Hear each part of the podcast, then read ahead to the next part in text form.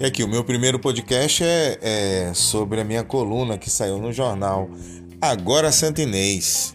É, eu escrevo toda quarta e todo sábado a coluna Cine Mix, com amigos colaborando. A Luciana Viana, que fala é, o cinema mais histórico, os grandes atores da época de ouro de Hollywood do cinema mudo, cinema não sonoro até a década de 60. Eu tenho o Felipe que fala sempre de grande fi grandes filmes que estão sendo lançados aí nas, nas, nos grandes streams, na televisão e no cinema também. Tem Sérgio Ronen fazendo sempre grande, grandes biografias, grandes análises e grandes e grandes e grandes resenhas sobre cinema. E eu escrevo aqui sobre séries, sobre alguns filmes que a gente pode recordar e rever. Tem uma coluninha chamada Recordar e Rever. E dentro desse podcast a gente vai colocar aqui todos os lançamentos de quarta e de sábado. Eu vou falar aqui da minha, da minha parte da coluna e tentar passar aqui através do áudio para interagir com vocês. Essa coluna de quarta-feira passada, né? É, na edição 15 34 do jornal, eu escrevi sobre o filme do Cláudio Assis, o segundo filme dele da carreira, O Baixio das Bestas. Que eu, eu, eu começo escrevendo assim: cinema de Pernambuco, nada, é cinema nacional, que é o grande cinema nacional com cineastas de Pernambuco. E Baixio das Bestas é um grande exemplo para a gente começar a, a falar um pouco desse, desse filão de cinema nacional. É, o diretor Cláudio Assis, é um diretor de Amarelo Manga, quem não conhece, ele participou lá em 2007 de um agradável debate na faculdade de cinema que eu estudava. Ele falou sobre o mais novo longo longa na época, que era o Baixio das Bestas.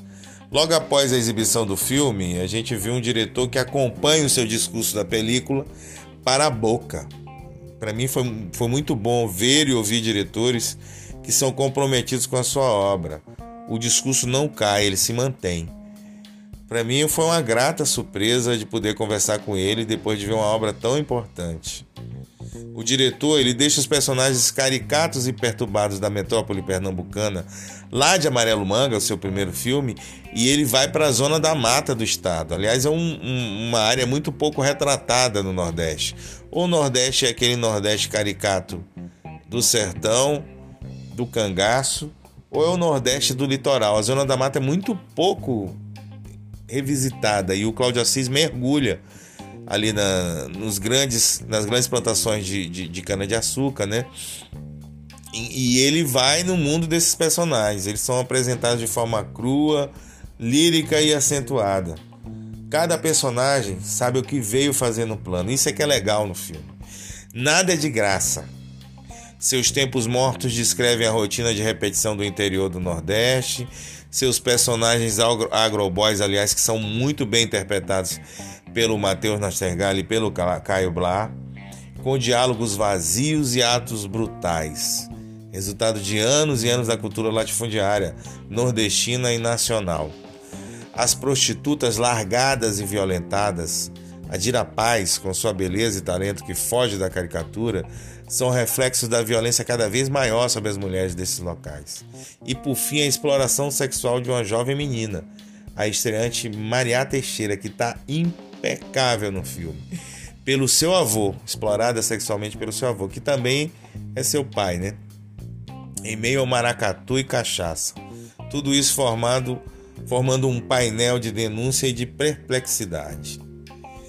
O que é mais triste é saber que é real, né? Que algumas pessoas vão ter repulsa e até taxar o filme de violento.